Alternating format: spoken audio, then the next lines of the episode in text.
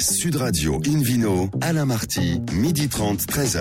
Bonjour à toutes et à tous, ravi de vous retrouver pour ce rendez-vous dominical d'Invino Sud Radio. Nous sommes en public et délocalisés chez le caviste Nicolas à Paris, au 31 Place de la Madeleine. Je rappelle que vous écoutez Sud Radio à Bordeaux sur 106.00 et qu'on peut se retrouver sur votre page Facebook Invino. Aujourd'hui, un menu qui prêche, comme d'habitude, la consommation modérée et responsable, avec un zoom sur les coteaux d'Anceny, la découverte des 100 meilleures cartes de vin de France, et oui, une nouvelle façon de sentir les arômes avec un diffuseur connecté, et puis le Vino Quiz pour gagner un très joli cadeau en jouant sur invinoradio.tv. À mes côtés, Hélène Pio, Sylvie Tonnerre et Florence Corbalan. Bonjour mesdames. Bonjour. Bonjour. Et puis, il en fallait une. Une voix masculine dont on ne se lasse pas. Philippe Orbach, bonjour Philippe. Bonjour Alain, bonjour à tous. Allez, on commence cette émission avec vous, Hélène Pio. Euh, donc, vous êtes euh, du magazine Régal. Et puis, on a un invité, Jean-Luc Dresser. Bonjour Jean-Luc. Bonjour à tous. Jean-Luc, vous avez une chance de dingue. Vous vivez au cœur du Minervois. Vous êtes loin de Montpellier, Carcassonne, Narbonne, tout ça ou pas? Ah, on est plus près de Carcassonne et Narbonne que de Montpellier. hein. Combien de kilomètres alors Dites-nous de. Carcassonne? Combien de kilomètres hein?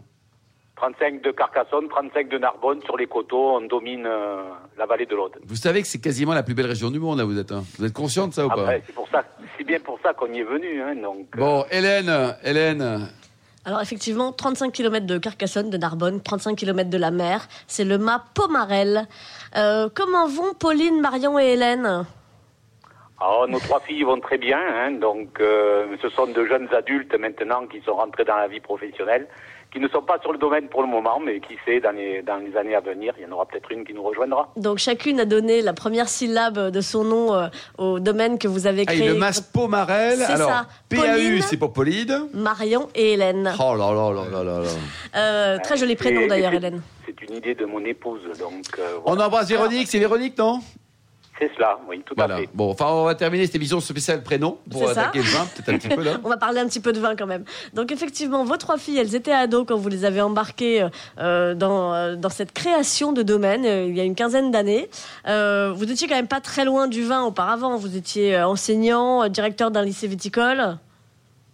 Ah, J'étais enseignant, en, fait, en effet, j'ai fait un début de carrière dans la formation, enseignant 10 ans et directeur d'un lycée, non pas viticole, mais forestier. Ah. Donc, euh, bon, des, des plantes sont un peu plus grandes. Oui. Donc, euh, voilà. Ah, mais si on ne taille pas la vigne, ça devient une forêt, non? Enfin, C'est Philippe vrai. Orbach, non Vous confirmez que si on la taille jamais, Oui. la vigne, elle grandit Ah partout, ben, non c'est clair. C'est une liane, hein. liane. Ouais, c'est une Ça liane, occupe, bah ça oui. occupe l'espace. Mais la nature a, Alors. bien sûr horreur du vide. Après les, les prénoms et les lianes, Alors ce, ce- domaine donc euh, fait désormais une dizaine d'hectares. Euh, Exactement. Et alors ra- racontez-nous cette, euh, cette aventure euh, d'une quinzaine d'années maintenant. Ben, euh, au bout de 20 ans dans le monde de la formation, j'avais envie de tourner la page. Donc, j'ai pris un congé formation, j'ai fait un diplôme d'œnologue pour compléter la formation d'agro et, j'ai réalisé une passion que j'avais depuis toujours, hein, donc, qui était de mener une activité de A à Z et tant qu'à faire, choisir un produit qui est euh, épicurien, noble et qu'on aime partager. Le vin, euh, c'est quelque chose qui, qui laisse de multiples possibilités. Euh, Vous êtes en, en labellisation euh, HVE3, euh, haute valeur environnementale, euh, donc c'est le, le, le niveau euh, supérieur. Euh, donc vous, vous, le, vous le bichonnez ce vignoble euh, avant de bichonner vos vins, parce que vous, vous avez coutume de dire, bah, comme, comme beaucoup de vignerons, mais c'est toujours à souligner que tout commence à la vigne. hein. Oui, exactement. Et quand on est dans le sud, on, ressent quand même euh, de façon assez forte les, évolutions climatiques. hein, et avec des, euh, des, grosses pluies à certains moments et à, l'inverse des, de fortes chaleurs. Et donc il faut, je pense, dans, l'avenir, il faudra encore plus qu'aujourd'hui bichonner le végétal pour avoir toujours des vins équilibrés, agréables et, euh, faciles à boire. Alors parlons-en de ces vins. Combien de cuvées? On a 8 cuvées aujourd'hui, donc euh, en 12 ans, on n'a pas chômé, on a 8 cuvées. Une en rosé, deux en blanc et surtout 5 en rouge, puisque le Minervois, c'est avant, avant tout des rouges quand même. Donc euh, avec les cépages classiques de la région, Mourvèdre. Carignan, Syrah, Grenache, Grenache, Carignan, Syrah. voilà, Et Cabernet. donc ça, ça fait combien de bouteilles par an au total, euh, Jean-Luc 35-40 000 par an à peu près sur l'ensemble des cuvées. Et vous les vendez comment alors? Vous avez beaucoup de copains? Alors, c'est l'avantage d'être venu au vin après avoir eu une carrière euh, dans d'autres métiers. hein, donc, et à un certain âge, j'ai encore pas mal de copains qui, euh, qui ont fait des carrières aussi. Et quand je me suis lancé, ils ont. euh, Ils ont été sympas, mon quoi. réseau, mon réseau m'a permis d'écouler assez rapidement une partie importante de la production et puis ça continue. Donc on a un gros fichier client particulier et ensuite on a un distributeur euh, qui nous écoule du vin sur la région toulousaine et euh, en Midi-Pyrénées et après un peu en Alsace, un peu à l'export. Pas beaucoup à l'export, on va développer ce côté-là dans les, dans les années à venir. Alors, euh, bah, vous êtes d'autant plus ouvert aux nouveaux clients que euh, on parlait de, de nos tourismes dans notre émission hier. Euh, vous accueillez les clients 7 jours sur 7 sur rendez-vous, mais, euh, mais c'est important de le signaler parce que Bravo. euh, parfois on, on est le week-end dans la région, c'est pas Y trop où compris aller. le 24 décembre, le 25 décembre et le 1er janvier, Jean-Luc ou pas? Mais c'est pas grave, on est en Ah, on février. était là, on était là, effectivement. Bon, euh, les clients, le 1er janvier, on n'en a pas eu, à vrai dire, mais euh, le 25 décembre, il y en a, il y en a qui Ils sont étaient passés. fatigués. Oui, ils étaient fatigués, ouais, Oui, c'est- je pense qu'ils étaient fatigués de la veille. oui. Euh, en tout cas, voilà, on, note qu'on peut aller au, au MAP au Marel si on est dans l'Hérault le, Le match, il week-end. faut y passer. Alors, avant le, le coup de cœur de- d'Hélène, euh, Jean-Luc, dites-nous, il y a un élément important, c'est le bouchage des, des bouteilles. Là, vous utilisez, vous travaillez comment? Ah ben, on utilise depuis le début euh, des bouchons diam, hein, donc euh, c'est-à-dire bon des bouchons technologiques qui apportent toute garantie par rapport euh, au risque de déviation organoleptique, donc il n'y a, pas de souci de ce point de vue. Et ensuite, on a c'est vraiment le prolongement du travail de vinification, hein, donc euh, Oui, c'est important. on Quoi. a des bouchons adaptés à chaque type de vin et c'est tout en étant en liège et euh, avec des lièges Une sécurité à 100%, Jean-Luc, on va dire. Hélène Pio, alors le coup de cœur? Mon coup de cœur, c'est le Mourel Rouge, un Minervois la Livinière 2017. Euh, donc, euh, bah, les cépages dont nous avons parlé, hein, Mourvèdre, Syrah, une petite pointe de Grenache. Euh, et alors, bah, un, un premier nez groseille, framboise. Très vite, un peu de cuir et de vanille. Et puis alors, en bouche, les tanins sont déjà ronds. Ah, c'est déjà fondu, parce que 2017, c'est un bébé, même. hein. Eh ben oui, c'est un bébé, c'est un bébé. Puis Minervois la Livinière, on se dit, ça va être costaud, ça va un peu m'arracher les gencives. Eh ben non, pas du tout. Velouté, très réglissé jusqu'en finale, beaucoup de matière et d'élégance. Moi, je l'aurais bien vu sur un roast beef saignant. Pour tout vous dire, je l'ai bu tout seul, mais euh, parce que voilà, fin de soirée, j'avais envie d'un petit verre de vin tranquille à la cool. Euh, et et ça, ça peut faire le job aussi, un petit vin tout seul. Donc justement, on n'est pas obligé de, euh, de, de forcément sortir. D'inviter Georges Clooney à dîner, quoi, c'est ça Eh ben, il venait de partir en fait. J'allais partir, quoi. Donc pour m'en remettre, je, je me Ben remets- oui, voilà, pour ça. Alors, combien, de ça vaut la bouteille? Combien ça coûte une bouteille? Ça vaut 12 euros et c'est vraiment pas cher pour un grand plaisir. Vraiment. Bravo, bravo. Un site internet, peut-être, Jean-Luc, pour, pour danser les chez vous? Oui, bien sûr. Donc euh, mas.pomarel. Non, Euh, euh, si je peux me permettre, c'est mas-pomarel.fr. Ah, pardon, oui, vous voyez, même. euh, euh, C'est m'en- comme émission. vais,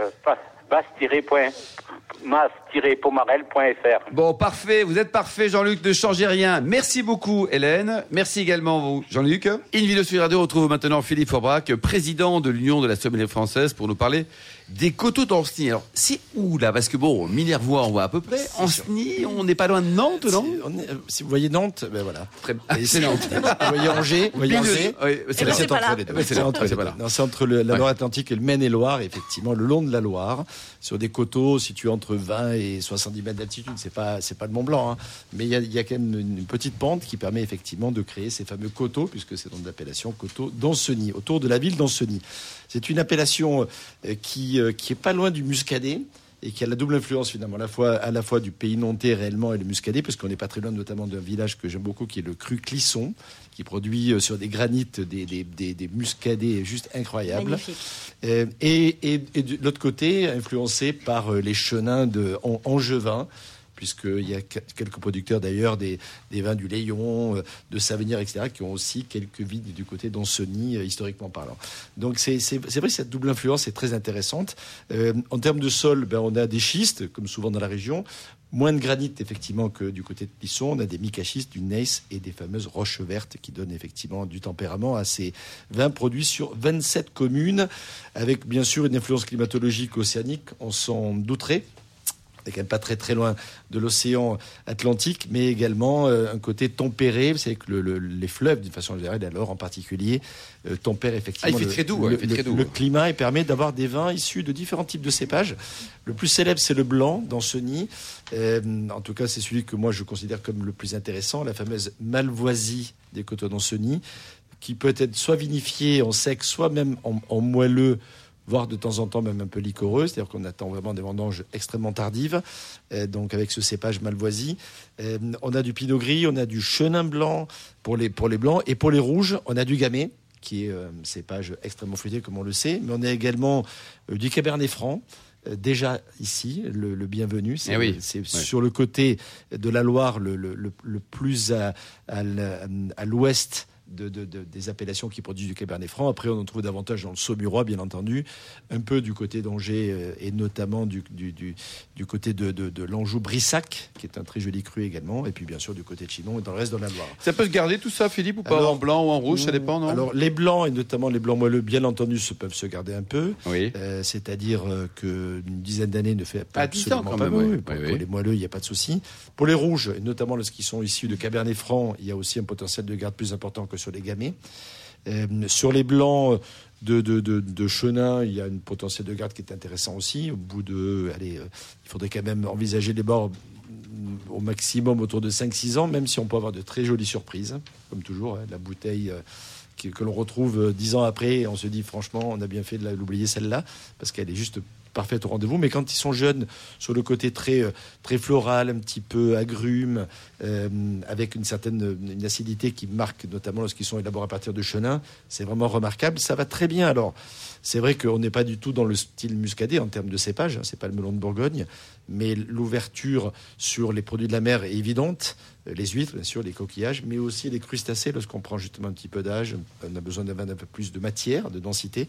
C'est le, le cas pour ces vins-là. Quelques vignerons, Philippe? Et, et pour les rouges, ça va très très bien avec des viandes rôties, euh, des, des charcuteries, etc. Enfin, il y a vraiment de très jolies choses. Quelques vignerons, le domaine de l'écochère, le domaine de, du Haut-Frêne, le, le domaine de Cambuse, le domaine des Galloirs, avec un petit coup de cœur pour ce domaine, le domaine de l'Enchantoir, et puis Piton Paillet, qui produit également des vins en Anjou, mais qui est également donc euh, En avec cette double casquette. Combien ça coûte une bouteille pour terminer là? Alors, les prix sont assez variables, moins de, moins de 10 euros souvent, globalement. Et puis après, sur des cuvées un peu particulières ou sur les liquoreux, on est plutôt au double.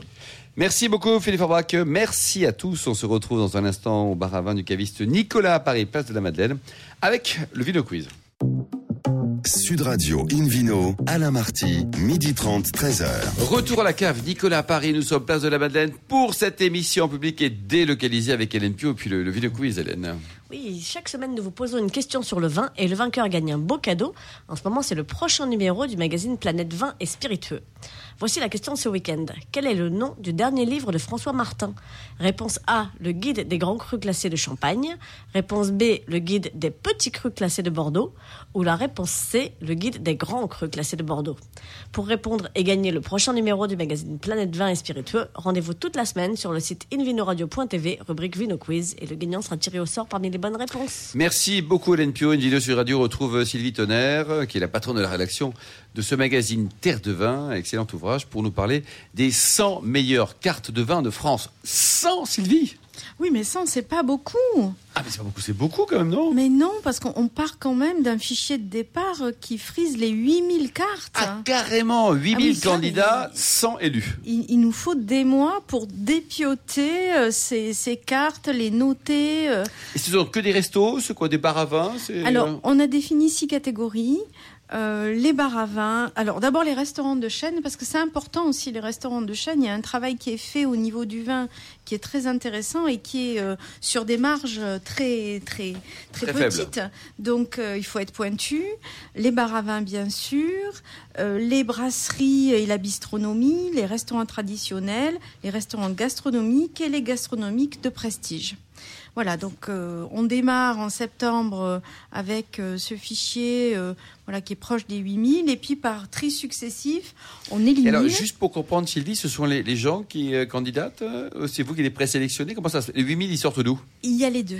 Il y a les deux. C'est-à-dire qu'on travaille avec euh, des fichiers qu'on a constitués, mais on a de plus en plus de candidatures Spontanés, quoi. spontanées et aussi des candidatures qui reviennent chaque année. Mmh. Ce qui nous a amené cette année justement à, à décerner un prix de la meilleure progression parce qu'on a vu une carte se construire d'année en année avec de l'intelligence, avec, euh, avec un objectif euh, magnifique et on a remis un prix de la meilleure progression. Alors, les lauréats, citez-nous les 100 lauréats en deux minutes. Non, je plaisante. Ah, oui.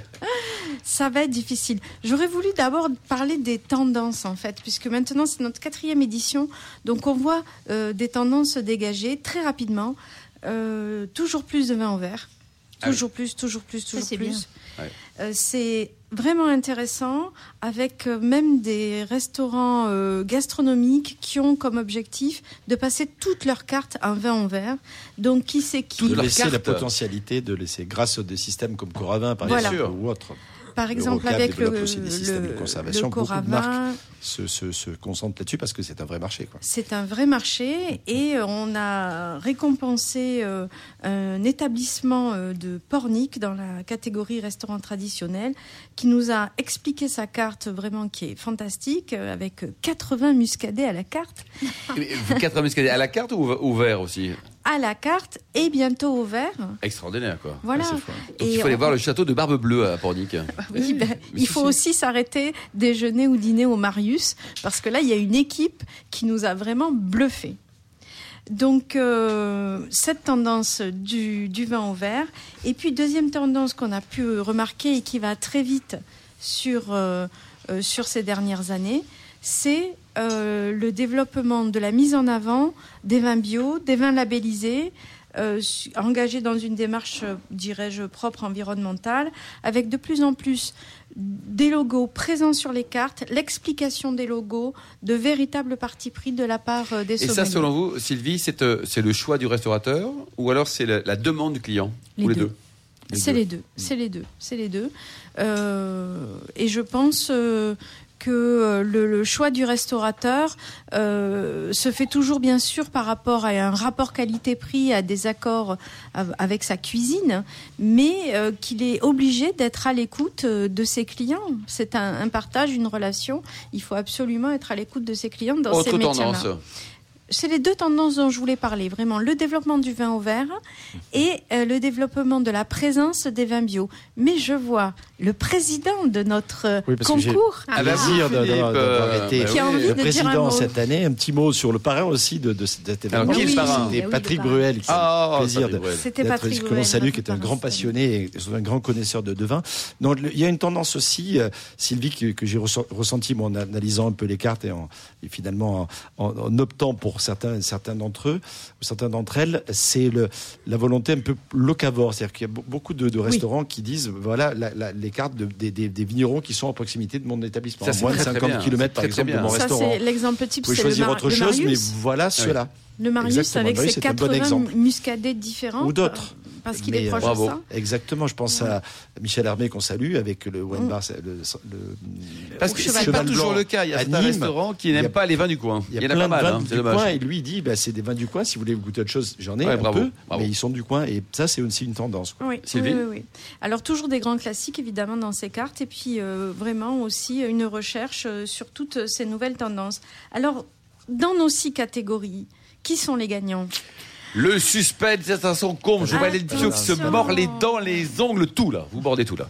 Alors en restaurant de chaîne, eh ben, c'est la boucherie qui a remporté le prix cette année avec ses 130 enseignes Ah oui. et un restaurant, une, enfin, une approche du vin euh, de passionné euh, qui nous a euh, vraiment euh, séduit. En bar à vin, alors l'année dernière, très peu de Languedoc euh, dans nos sélections. Et alors cette année, le Languedoc est là en force.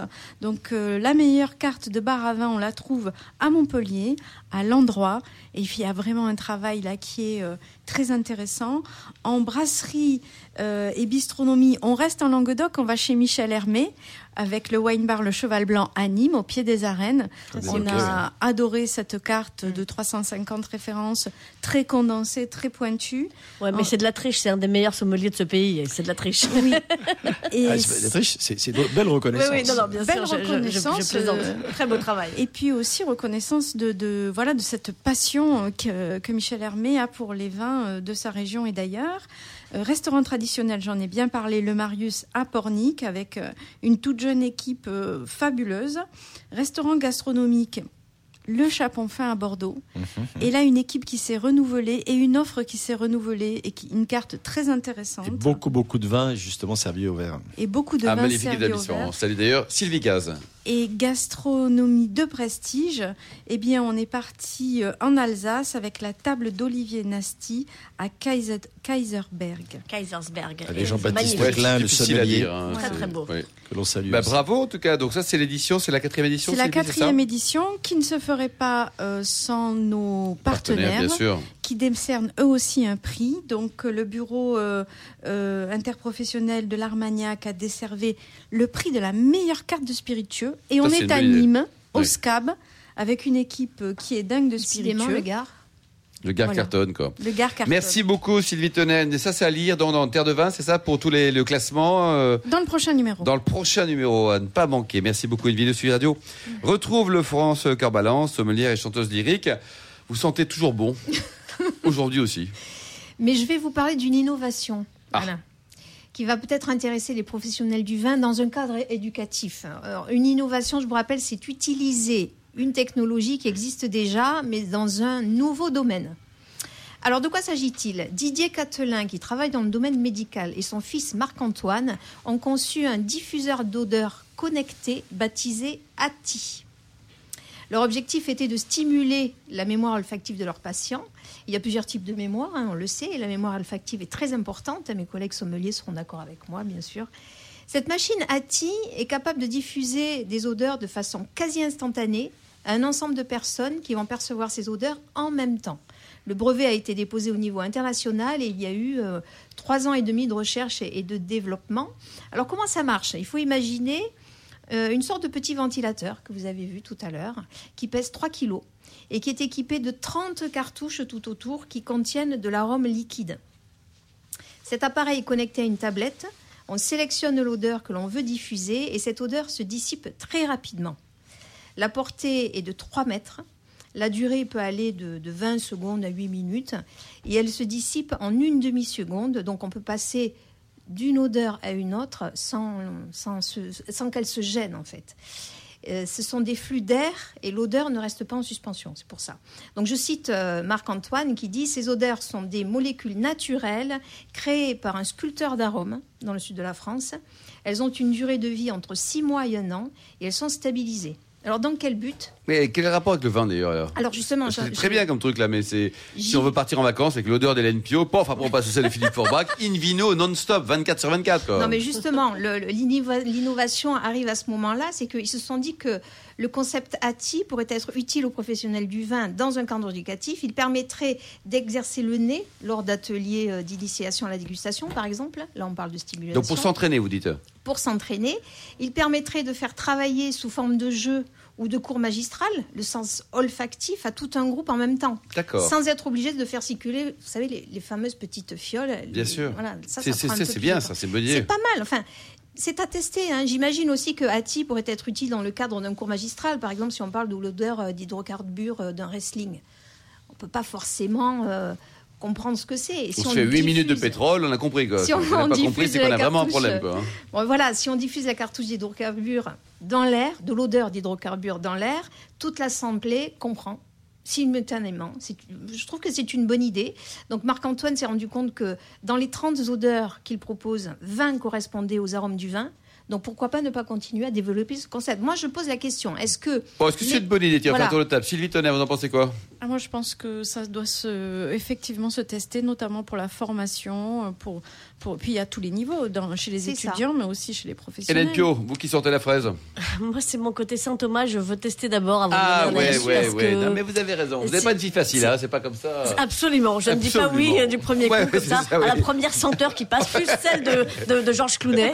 Euh, voilà. Philippe C'est- Forbach. C'est un, bel outil de formation. hein. Le nez est important dans la Clairement, oui. dégustation, ou pas trop Oui, oui, bien sûr, parce que c'est une ouverture euh, effectivement de, de- de reconnaissance, euh, notamment des arômes, de la typicité du millésime, etc. Donc c'est il y a un côté formateur qui est indéniable. Florence, pour terminer, donc vous nous rappelez un peu le, le nom et le prix, combien ça Bien coûte hein sûr, Ati, alors pour l'instant, il n'est pas à la vente. Ah, il n'est hein, pas à la est en- vente. En, test, justement. Donc, c'est écrit comment ça? A-T-H-I, ça, en fait, c'est le nom de l'éléphant dans le livre de la jungle. Oh bah, c'est une sûr. mémoire d'éléphant. Nous, c'est plutôt Voilà. Mowgli, mais bon. Donc, Alors, si vous voulez prendre contact avec euh, Marc-Antoine Catelin, il faut l'appeler au zéro, enfin, voilà, plutôt la- le- lui écrire, excusez-moi, sur le site de Connectage, Connectage, ah, oui, on se dépêche là. à la rubrique connecte. Contact. Merci beaucoup Florence Corbalan, merci également à vous Sylvie Tonnerre, Hélène Pio et Philippe Forbrac, merci également à Angéline et Charlotte qui ont préparé cette émission ainsi qu'à Sébastien pour la technique. Fin de ce numéro d'Invino Sud Radio. Pour en savoir plus, rendez-vous sur le site sudradio.fr, invinoradio.tv ou notre page Facebook Invino. On se retrouve samedi prochain à 12h30 précise hein, pour une nouvelle émission. Toujours en public et délocalisé, nous serons chez le caviste Nicolas à Paris, le caviste fondé en 1822. D'ici là, excellent déjeuner, restez à l'écoute de Sud Radio et surtout n'oubliez jamais, respectez la plus grande démodération.